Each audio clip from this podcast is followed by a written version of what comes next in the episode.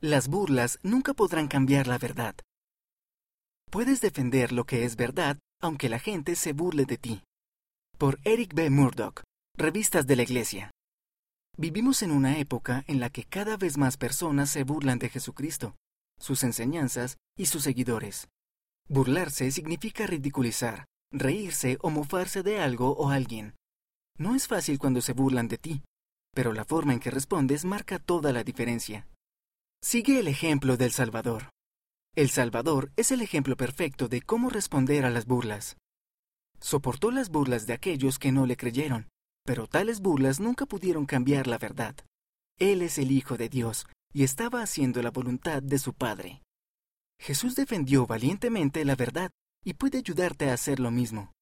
Defiende la verdad. Cuando te encuentres en una situación en la que podrías defender a Jesucristo y a su iglesia, no huyas de ella. Hacerlo te puede llevar a lamentar haber perdido la oportunidad de bendecir a los demás con las verdades eternas e inmutables que el mundo debe conocer. Defender la verdad no siempre es fácil, especialmente cuando se burlan de ti por causa de ella.